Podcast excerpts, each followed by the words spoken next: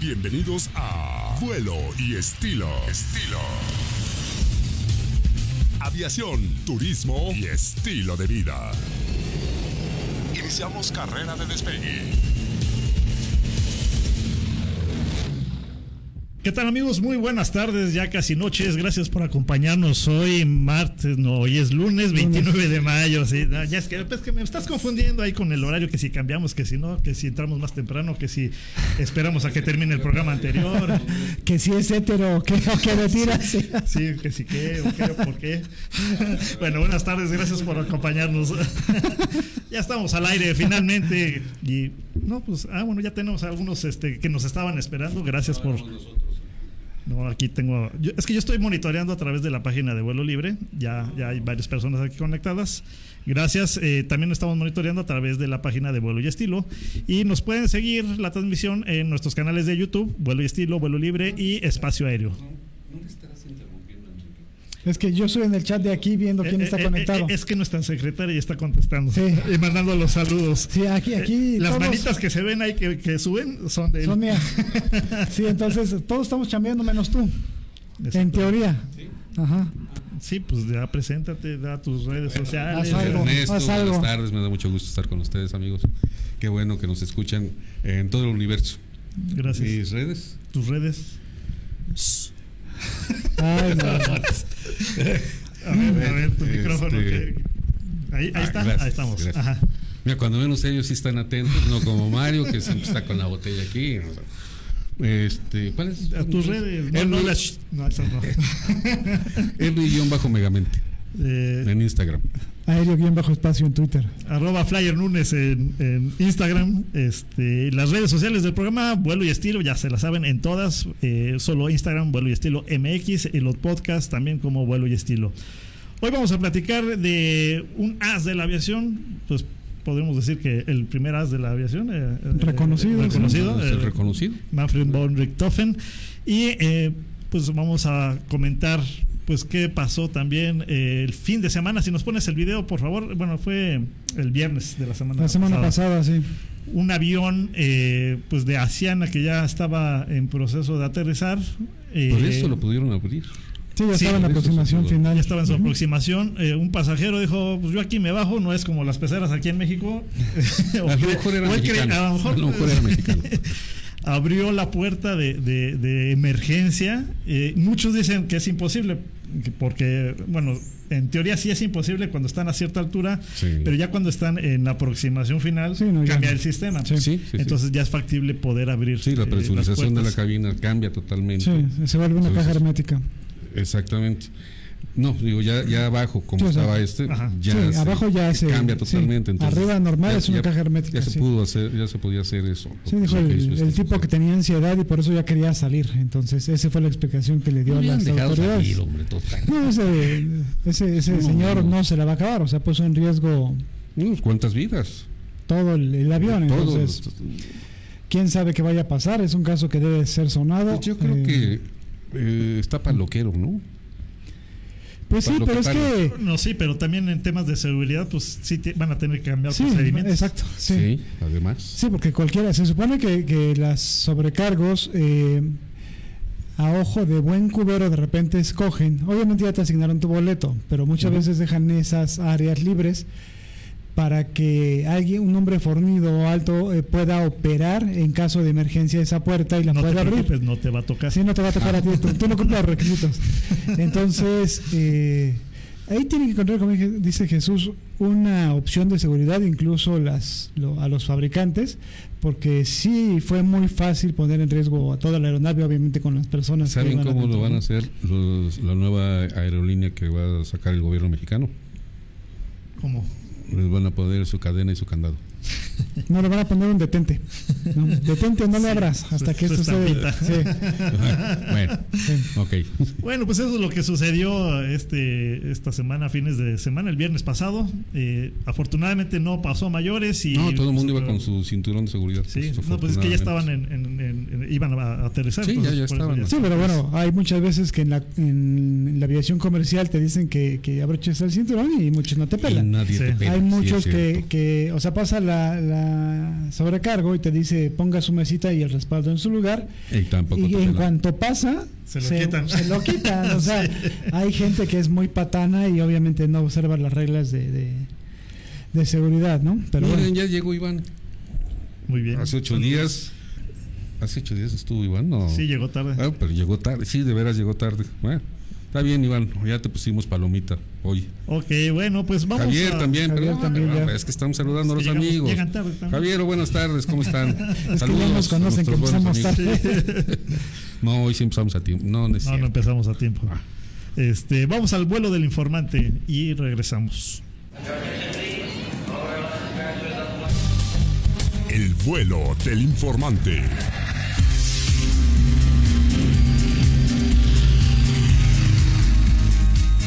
Creo no estar equivocado al considerar que el tipo de héroes que generan las guerras, como en el caso de los ases de la aviación en la primera y segunda conflagraciones mundiales, surgen de individuos con una fuerte necesidad de reconocimiento y un pensamiento suicida que rebasa cualquier parámetro, de esos que se usan para mandar valores a las funciones psicométricas y que pueden determinar que alguien raya en la locura, o díganme si no, tiene mucho de demencial la actitud ante la vida de Manfred Albrecht von Richthofen, mejor conocido en el mundo como el Barón Rojo, descendiente de una familia aristocrática y nieto e hijo de militares pertenecientes a la poderosa caballería prusiana. El barón inició la Primera Guerra como soldado de infantería terrestre, a quien las trincheras, además de inhumanas, se le hicieron harto aburridas.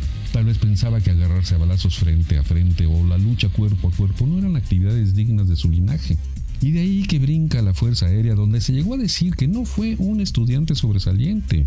Más bien fueron ya sobre la marcha su agudeza visual, su destreza y el arrojo mostrado en las incursiones contra las huestes enemigas, lo que le dieron el reconocimiento tanto de alemanes como del frente enemigo. Pero claro que así fue, ya que desde su primera incursión como piloto, obviamente ganaron esa primera incursión, destruyó él a varios enemigos y su fama se consolida cuando derriba el biplano del as de la aviación británica, Lane Hawker. Imparable el ascenso del hombre que en el corto plazo logró un récord prácticamente imbatible en la época. Algunos dicen que fueron 80, otros que 88 derribos de aeronaves enemigas y que lo que hacen que a la muerte de su maestro Oswald Wellick lo convierten en líder del circo volador, escuadrón denominado así por los llamativos colores de sus aeroplanos y porque rotaban en forma continua sus campamentos ya que así lo demandaban los distintos escenarios donde se confrontaban. Como dije hace un instante, no logró destacar en la Academia de Aviadores, sin que sepamos la verdadera razón de su intrascendencia. En principio, solo volaba como observador y fotografiando el frente oriental, e incluso opera como tripulante de bombardero, pero ya una vez como piloto demuestra su capacidad en combate, al grado que sus mismos compañeros y posteriores subalternos llegan a reseñar que Manfred Albrecht von Richthofen se transformaba una vez sentado en su avión de combate, llegando a asumir una actitud, decían ellos en sus corrillos, sin que llegara a oídos del balón rojo, un tanto suicida. Y por supuesto que era un verdadero reto a la muerte su actitud cuasi demencial ante la vida. Mira que pitar de rojo su avión con el único motivo de ser observado por sus enemigos para que estos supieran desde la distancia quiénes iba a atacar. Eso, insisto, es no tenerle amor a la vida o una gran necesidad de morir para trascender en la memoria de los vivos. Y fue un gran, un excelente piloto hasta que se murió, porque lo derribaron en combate. Lamentablemente, menos de dos años le duró el gusto de ser piloto, escritor y modelo para fotografías usadas por el alto mando alemán para demostrar que eran los mejores. Ah, como escritor, su único libro fue corregido por un periodista y fue debut y despedida. No era lo suyo. Lo suyo fue convertirse en, el máximo as de la aviación alemana gracias a su número de derribos inigualable en la época y además que lo mataron a los 25 años. El piloto canadiense, el soldado australiano con su fusil. Ah, para el caso es lo mismo, el varón rojo murió, como seguramente quería morir, en combate. Porque no creo que se sintiera inmortal. O quién sabe, con tanta soberbia ante la muerte, nunca lo sabremos. Y aquí seguimos, amigas y amigos del vuelo del informante. Gracias.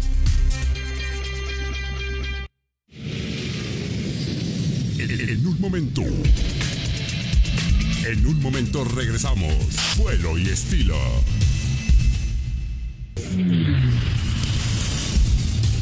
Gracias, gracias por continuar con nosotros. Vuelo y estilo.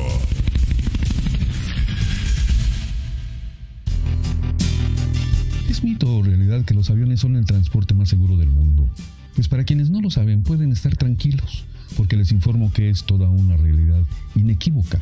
Y lo que tampoco es mito, y sí una realidad cuasi aterradora, es la lista de los 10 aeropuertos más peligrosos del mundo encabezada por el de Nepal, con su pista de apenas apenas 527 metros. Y al final una caída libre de más de 600 metros lista por si te fallan los frenos. Ahí en ese aeropuerto es donde aterrizan los aventureros que escalarán el Everest. Por cierto, que otro detalle es que continuamente se quedan sin luz, por lo que se pierde la comunicación entre piloto y torre de control durante el aterrizaje, que casi casi realizan de oídas. Ustedes deciden, amigas y amigos de vuelo y estilo, y luego les seguimos con la lista por si tienen planes de visitar esos países. Hasta la vista, gracias. Bueno, ya estamos de regreso. Interesante el tema de los aeropuertos más peligrosos. Y sí, este de Nepal sí que está peligroso. ¿eh? Pura montaña. Sí. Está cañón entrarle ahí. Son solo los aviones pequeños. Y luego que de repente te fallen los frenos. Sí, bueno, pero ahí para entrar, eh, no, aunque tengas 50 mil horas de vuelo, tienes que tener una certificación. Sí, claro, para no, no- aterrizar no ahí. todo el mundo entra. Sí, no, no todo el mundo entra. No todo el mundo puede aterrizar. Sobre estadísticas, eh, una de las últimas estadísticas que sacaron acerca de los accidentes aéreos es que hay uno entre 11 millones. O sea, tienes una posibilidad muy baja porcentualmente de sufrir un accidente mortal en un avión. Entonces Sí, sí, efectivamente es, es totalmente correcto, ¿no? Claro que ahí cambia las- las- el porcentaje.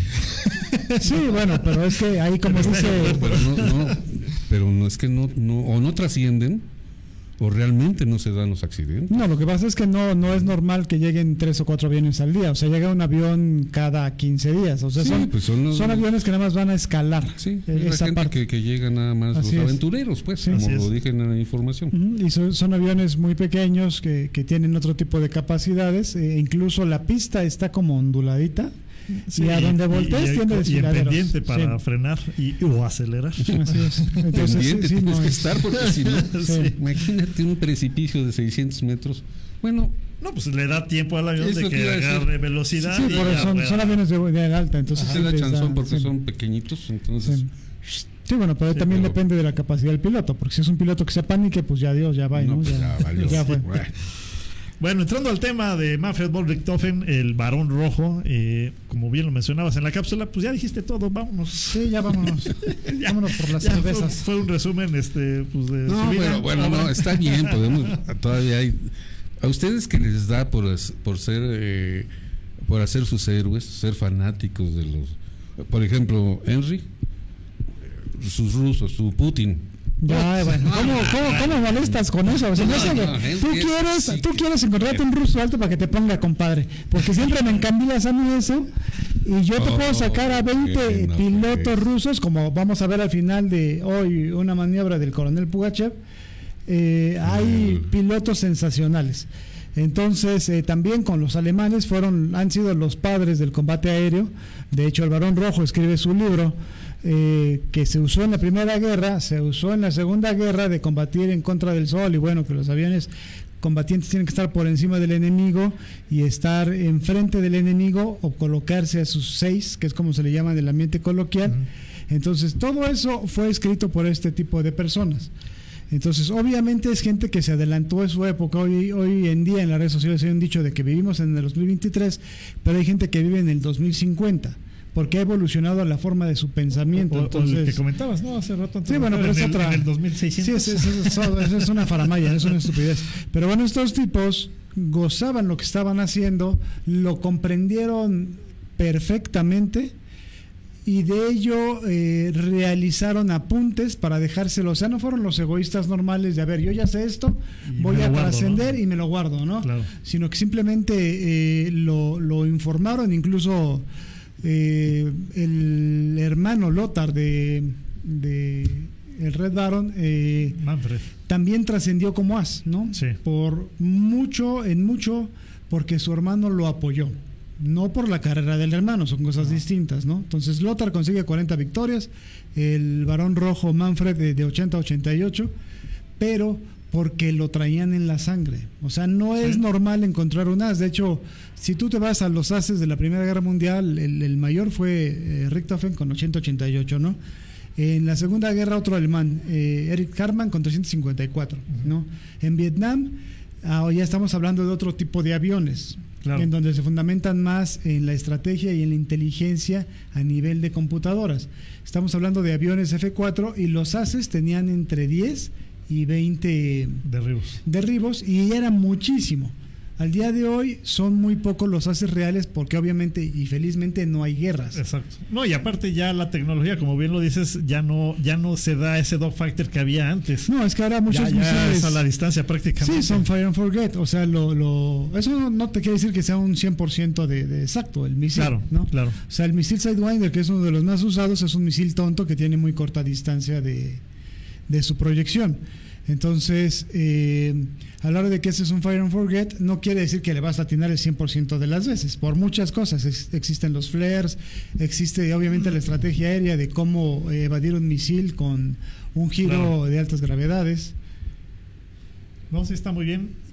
Regresando, ahora sí que Sí. al pasado, al, al principio Al de, al, de- al principio de, de los haces, eh, Manfred von Richthofen, este pues soldado alemán que viene de una familia que, que estaba integrada por militares. Sí, de hecho él tenía título de nobleza. O sea, el varón era Sí. real, no era por, Por ser apodo, muy bueno, sí, era Freiherr. Una, una familia desde eh, tiempos.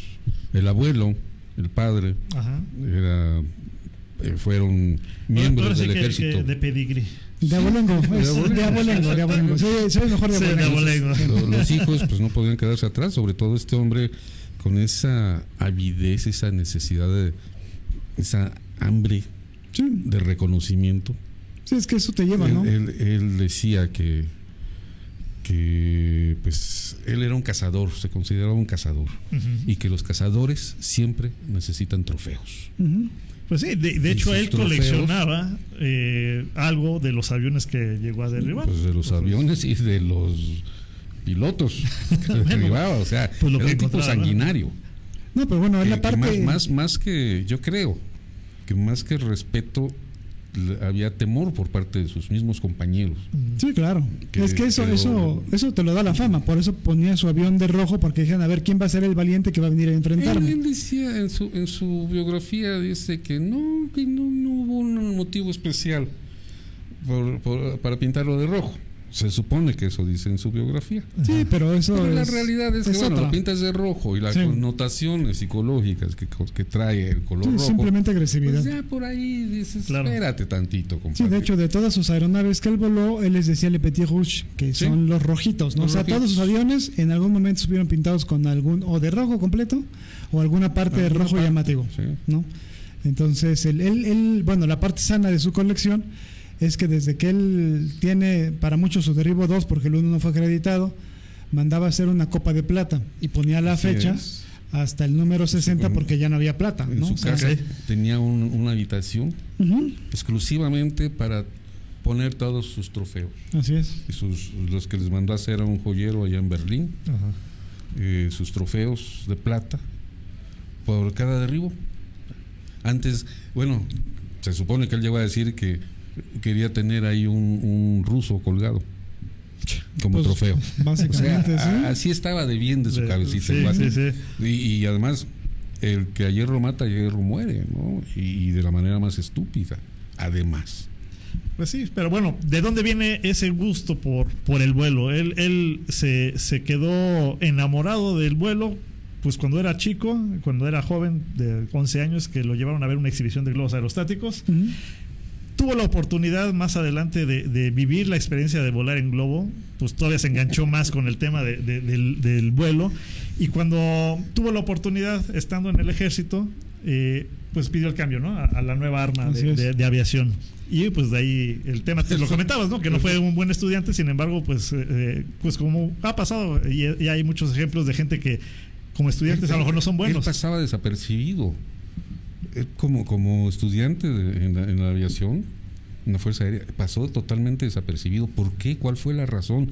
¿Por qué su desapercibido o había desinterés de su parte?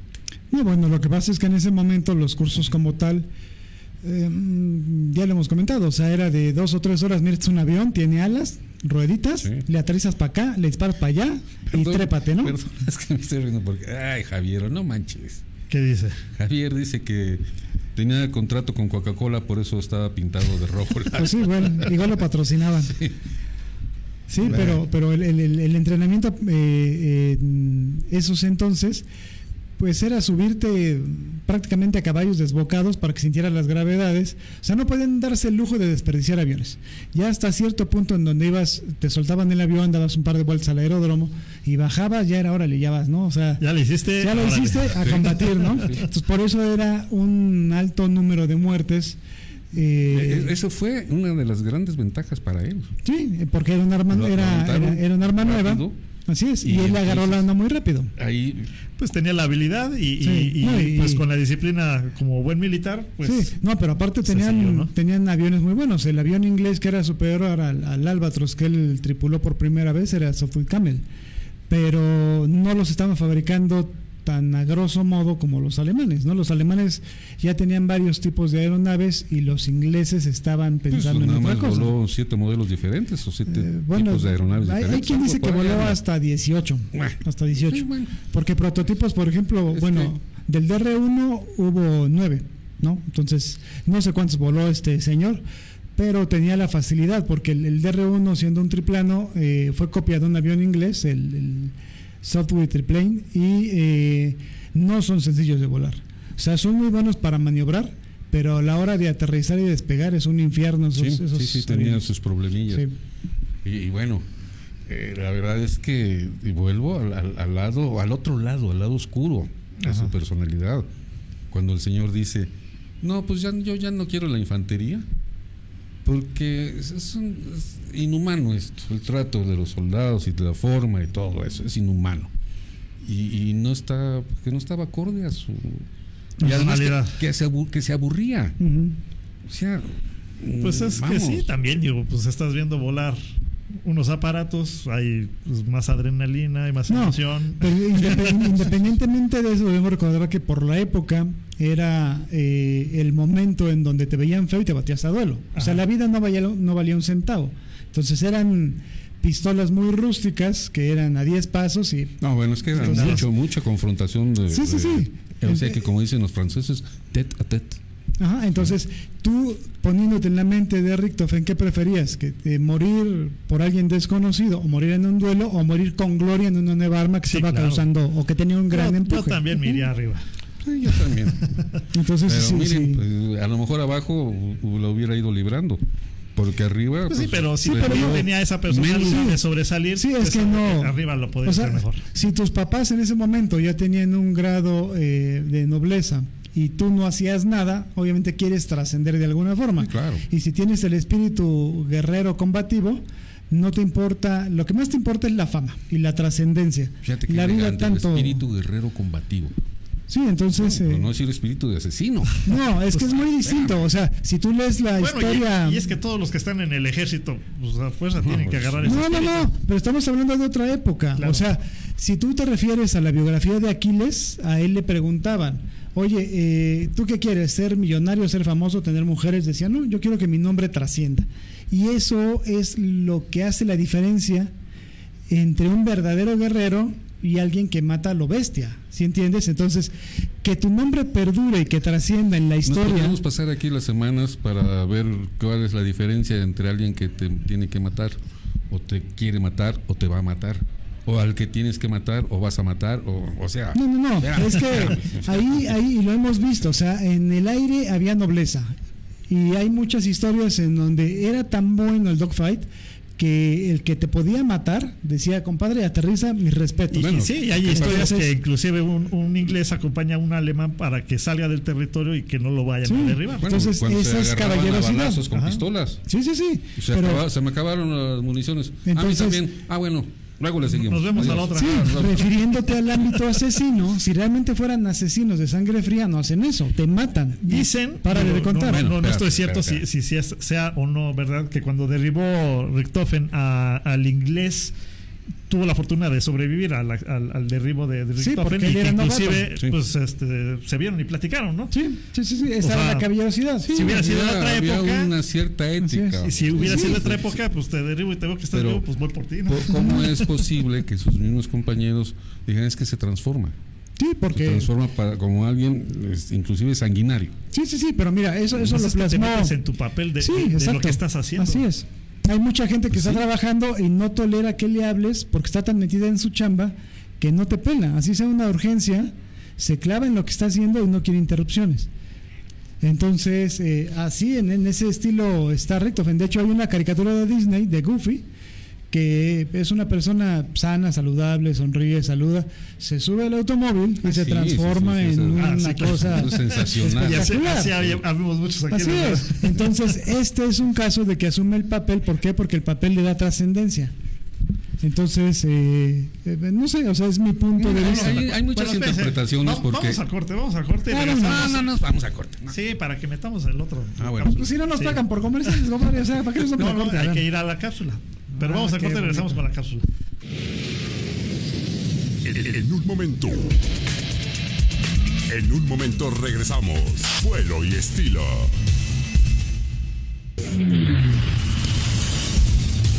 Gracias, gracias por continuar con nosotros. Vuelo y estilo.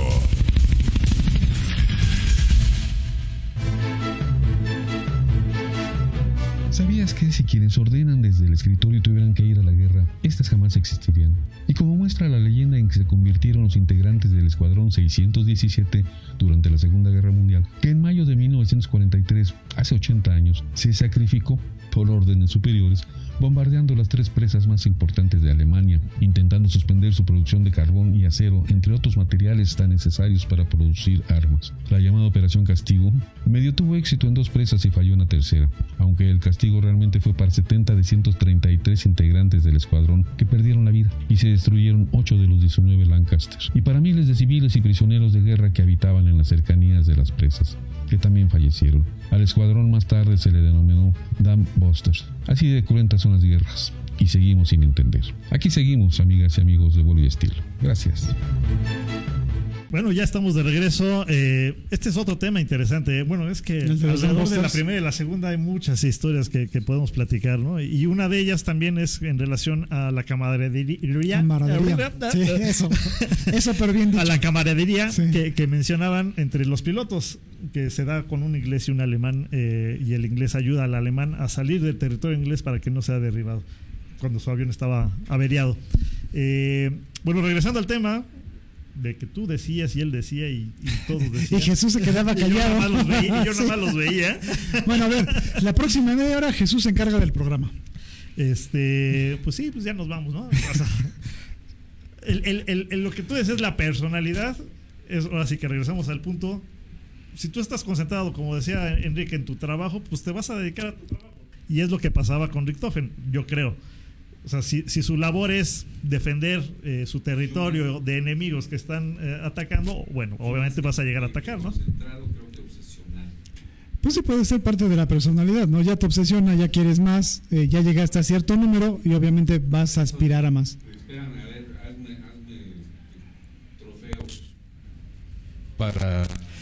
Bueno, sí, eso ya, ya era un tema de ego, ¿no? Espérame, ego, y, y- y quitarles partes a los aviones. No, es Sí, aquí. con- es aquí con la- Es- es aquí, la estrella. El monitor. Eh, quitarles partes a los aviones de los enemigos. Y hay quien llega a decir que no nada más a los aviones.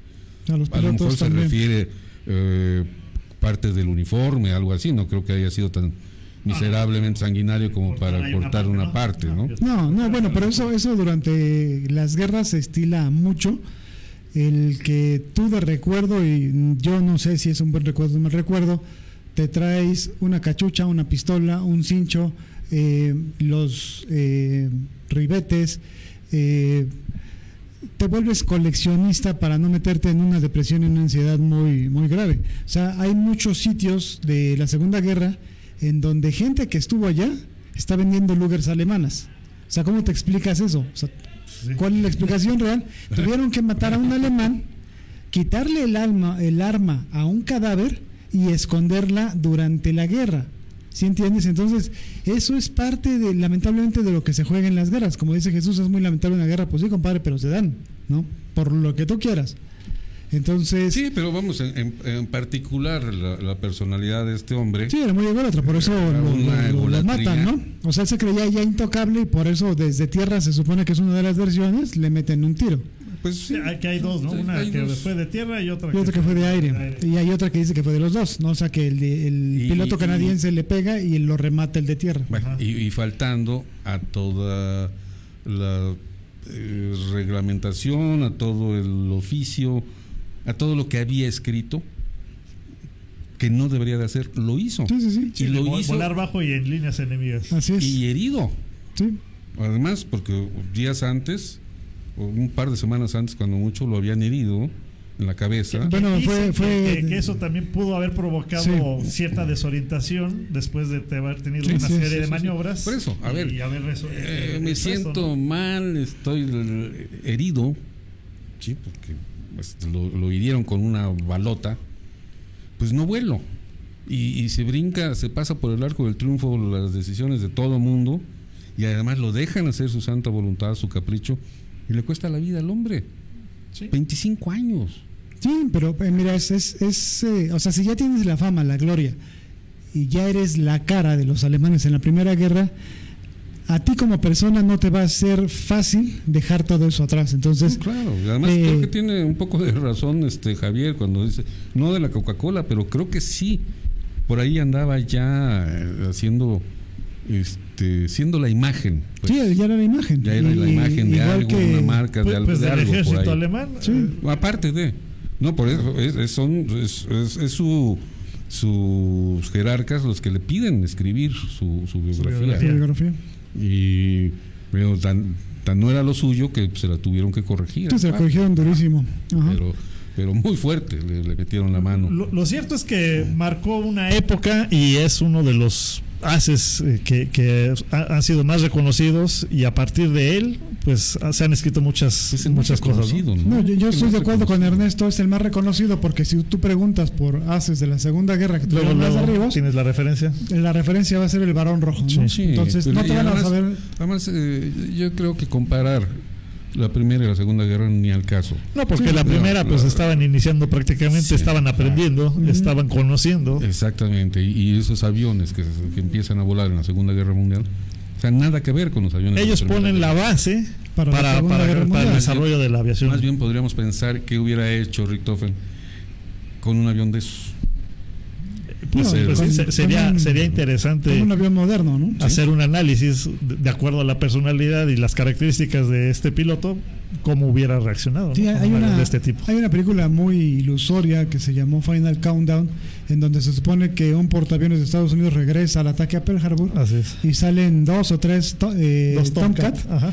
y ven a la flota y dice, compadre, los destruimos con nosotros dos, se puede, ¿no? Entonces, Sí. así ha evolucionado. No es una película muy fantasiosa, pero el trasfondo pues, es bueno, ¿no? O sea, cómo ha evolucionado el combate a través de las guerras. Sí. Sí. Entonces, con un solo eh, escuadrón ahorita, derrotabas a toda Europa en ese momento, con la mano en la cintura. Sí. Entonces, sí, Ese- efectivamente ese- es... Dice Javier que no cree que en la Segunda Guerra hubiera algún piloto que igualase al varón rojo. Insisto, Javier, creo que no, no vale, no hay comparativo, ¿no? No, Son diferentes aeronaves, diferentes Sí, métodos, sí, pero la, la Ahí- ahí- metodología... Ahí está el, el alemán este también. Eric Harman. No, Eric bueno, es que hubo muchos, o sea, Adolf. Galland, eh, Pero bueno, es que además era gente que volaba en aeronaves pues, más modernas y casi ahí a destajo. sí, A destajo, mi hermano. Era Sí. ahí, ya voy llegando y vámonos otra vez. Y órale, y órale, y órale. sí, pero aparte ahí la trascendencia es lo que comentaba, o sea, muchos pilotos de la Primera Guerra enseñaron a volar a los de la A los Segunda de la Guerra. Segunda Guerra. Y en Inglaterra no se dio así, ¿no? Entonces, por ejemplo, Goering, que fue el mariscal del aire en Alemania, él fue piloto en la Primera Guerra. Entonces, eh, todo ese expertise que, que fueron acumulando le llega a los Lo pilotos de la. Segunda Guerra. Entonces, Sí, eh, eso fue, fue, uno brutal. de los mejores pilotos, Gary. Eh, pues bueno, sí, al Sí, final sí, fue, fue, fue muy, muy, muy uña, ¿no? Porque le gustaba mucho el arte y se Que- clavó ya, todo lo que pudo. que- que fue una rata miserable, desgraciada. Ese es otro boleto, pero como piloto, güey, pues está bien. Pero- Y, y bueno, hablando del varón rojo, sí hubo mucho, o hay todavía muchos símbolos eh, que, que se generan y historias y, eh, pues bueno, películas, inclusive caricaturas. Está Bueno, Snoopy, Pero, está. pero- pero hay, hay una la imagen de, de- promo de una película que presentan a un varón rojo como de 40, 50, 60 años de esa época. Ajá. Pues, espérame, pues es que el, el- el director y todos no leyeron, no se enteraron de que a qué edad murió, no Claro. vieron sus fotos. Pues, Bueno, estaban suponiendo que todavía No, estaba ahí. bueno, no sé, bueno. podría ser, quién sabe. Pero imagínate, otra vez te pones en la mente de, de Manfred. eh, ¿qué hubiera pasado si él sobrevive la guerra? ¿Se muere por tristeza o continúa? O sea, porque su onda era la guerra y era estar allá arriba, Arriba. como dices, matando, aniquilando, asesinando, como la palabra que tú lo quieras poner, ese era su objetivo. Sí, Oye, ya se acabó la guerra. Ni sí. madre. Sí, ahí crea seguimos. otra o a ver qué hace. Sí. Porque tampoco lo suyo era eh, tener la paciencia para educar. No. ¿no? O sea, él transmitía sus notas así de ahí está, compadre, apréndetelo. Ajá. ¿no? Él fue un buen eh, alumno de su antecesor en, en- en, eh, en el mando de- del escuadrón. Sí, de la Yasta, de la Yasta 1. Ay, se me fue Osvaldo. Osvaldo. Sí, sí, bueno, Bueno. sí. Ajá. Porque él escribe un, un- un Un manual. Que, que se supone, se supone que el varón seguía a pie juntillas. Así es. Pero vamos, digo, se supone porque no lo siguió el día de su muerte. Sí, pero es que él, él, eh, básicamente, te digo que dentro de su perspectiva mental, él ya era invulnerable. O sea, nunca lo habían, to- bueno, sí, lo habían sí, tocado, se sentía- pero él se sentía que pues ya Se sentía ya- invencible. sí, ya invencible. Entonces ese fue su error de cuando el ego te satura, cometes muchos errores. No que, que no es lo mismo cuando eres novato y te cuidas de todo y dices, ah, mira, pues paso uno, paso dos, paso tres, va. Y ya cuando sientes que eres lo mejor de lo mejor, pues dices, ah, voy a saltarme el uno, me voy al cinco, ¿no? Entonces ese fue un error de Richtofen y yo creo que para él fue un laurel morir a temprana edad porque murió, como decías en la cápsula, haciendo lo que le Haciendo gustaba. lo que le gustaba. Bueno, pues eh, es un tema interesante eh, este del varón rojo, ya el tiempo nos está comiendo. Vamos a, a ver la siguiente cápsula, bueno, no la cápsula, vamos a poner un video de una maniobra que eh, realizó un piloto ruso en un portaaviones. Y aquí la vamos a comentar. Sí, así que se quede porque Jesús no participa, entonces ahí está de sobra en la Ahí pantalla. no es que yo voy en el avión ahí. Ajá, sí. Este es un Su-27 Ujú. y bueno, una maniobra que se conoce como Cobra, pero es la, la, la maniobra realizada o inventada por, Por el, coronel. Pugachev. El coronel Pugachev, así lo conoce todo el mundo, eh, es poner el avión, eh, frenarlo, eh, ponerlo en cruz, como se le dice en el argot aeronáutico, y que baje por Pues sí, propio que- peso. ¿Qué cobrazo se dio? Es que le, le mete un buen golpe, lo que estábamos hablando antes de- el avión. Sí, pues ve, que ve ese, tendría que ser un Sukhoi K para aguantar el, el el golpe, porque un Sukhoi 2730 normal sí le anda tronando una pierna de tren de aterrizaje. Pero Entonces, fácil. yo no sé si es fake o es real. eh, yo, yo ya había visto este video, pero no, no logro saber si sí o si no, porque por hacer esa maniobra puedes echar a perder un avión de varios millones de dólares. Hay, otro video similar, pero no aterriza el, el avión. Únicamente hace la maniobra de la cobra y vuelve a, a- a agarrar velocidad Sí. y sigue el vuelo. Es que se supone que este, eh, esta maniobra es cuando te está persiguiendo un avión a tus seis, o sea, de- a tu espalda. Tú frenas, te pones en cruz, el avión te pasa, bajas el morro y lo y ametrallas. sigues, exacto. O le echas un misil. Entonces, esta maniobra es para hacerse en un dogfight a Eso, alta. eso- eso lo hizo Tomás Cruz en una de sus películas. Eso lo hizo Tomás Cruz en la última En película. la última. Pero eh, lo que estaba comentando es que de los aviones americanos, el único que tiene opción para hacerlo es el F-22 por las toberas eh, vectoriales. Él Entonces, preguntaba hace rato, ¿el eh, Harrier también lo puede hacer? No, el Harrier se desploma, compadre. El Harrier no puede hacer esto. O sea, el Harrier. No, lo que hace el eh, Harrier es aterrizar sí, en vertical. Bristol. Pero el Harrier, los motores o los traes a 90 o los traes a cero. Entonces, si los pones en cualquier otro ángulo, el Harrier se desploma. Ok. ¿Ustedes qué opinan, amigos, sobre este video? Que será Si es fake o es real. Exactamente, que denos su opinión y si han visto alguna otra maniobra similar. Y si no nos lo dan, no nos importa. ¿Y si no qué? Si no nos dan su opinión, no nos importa. Bueno, A nosotros sí nos importa. Este, díganle a Enrique todo lo que quieran. Nunca a nosotros nos sí nos importa entonces. su opinión. Sí, pues háganos sus comentarios, Saludos. sus opiniones sobre Enrique. Herman Gering. Patrocina Así, lo que- Tienes razón, Javier. Así ya no tenemos que comprar. Sí, ¿verdad? Tienes ¿Qué- razón, qué- Javier. ¿Qué dice? Herman Gering fue un gran mariscal que puso a, lo- a lo- a Luftwaffe A la La Luftwaffe. En un nivel muy superior a sus opositores. Sí, pero por, precisamente por la experiencia que traía de la, de la Primera Guerra Mundial. Y sí, al final le gana eh, el recelo contra Hitler, pero es otra historia, ¿no? Hitler le dice Sí. que es una bola, que mantiene una bola de huevones, que dónde está la poderosa Luftwaffe. Y va, ¿no? Entonces, Goering acaba por hacerse de lo suyo y se distancia completamente del régimen. Eh, y empieza obviamente él como admi- admirador de, al- de arte y de alta cuna, se empieza a hacer de muchas obras a donde quiera que iba, ¿no? Entonces, eh, es muy triste la historia de Goering, igual que la de Rommel, pero bueno, es otro, otro tema. Hablando de artes, ahorita este, mencionando el tema del Barón Rojo, hay muchas obras de diferentes estilos relacionadas con, con el Barón Rojo. Eh, están interesantes, hay unas muy, muy creativas y muy Sí. atractivas. Ahí si tienen oportunidad de buscar a través de, de este mundo del Internet, Sí, hay muchas. Que, que mencionado Henry a Hitler, que es fan. Ah, qué bonito jodes con eso, hombre. Hay una versión tiene de que Hitler eh, no se suicidó. Que se Como fue- Elvis no está muerto, o como Pedro Infante no ha muerto. vive en, el En corazón. Argentina. que vive en Argentina. Que hay un hay una población Sí, fundada por, por inmigrantes alemanes.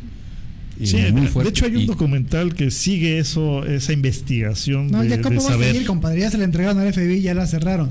Obviamente Hitler no murió el 29, bueno, en abril no muere. Él sale y hay una cadena de eventos que ya están pobra- eh, eh, probados, que incluso viaja en submarino, viaja en aviones, y llega no solo a Argentina, llega a varios poblados de Argentina en donde si tú viajas alguna vez a Sudamérica, vas a ver que hay una alta preponderancia de pueblos Claro. alemanes, como aquí hay de franceses. Ay, hombre, y, y Entonces- acabo de estar con unos amigos argentinos que viven en ese pueblo. Entonces, eh, Mira, hay, Y se me fue el nombre del bueno. pueblo. Hay, hay muchos, incluso historiadores, que dicen que el oro y el arte perdido de Alemania, que nunca ha sido encontrado y que está prohibido con pena de fusilamiento eh, venderlo, eh, está en Sudamérica. Ah, Hay, un- hay una serie muy interesante, eh, me voy a acordar del nombre y se las. Persiguiendo se a las Hitler. pongo. Eh, eh, no, Hay una que se llama Persiguiendo a No, Hitler. pero, pero ese es este, como un tipo documental. Ajá. Hay otra que es una serie bueno, entre contextos históricos reales y parte eh, fantasía, que está entretenida y está interesante. Luego, luego les paso el nombre. Eh, pues ya, Bueno, nosotros Vamos, eh, ves. vamos a tiempo. Nadie, nadie nos peló, no, ¿ya ves? A ver, ya ven por qué me enojo y digo que nadie nos pele. Nadie nos peló. Ni para quejarse de lo que digo. A ver, Bueno, ya, vámonos porque Sí, hay, programa después de nosotros. Gracias. Y además este, Se, pone loco. se pone loco después de. casi a las seis. A las seis ya se pone peor, así es de que ya nos vamos. Ahí nos vemos. Adiós, nos amigos. escuchamos y nos vemos la próxima semana. Ya, espérate, güey, ya. Vámonos. No, ya, ya. adiós.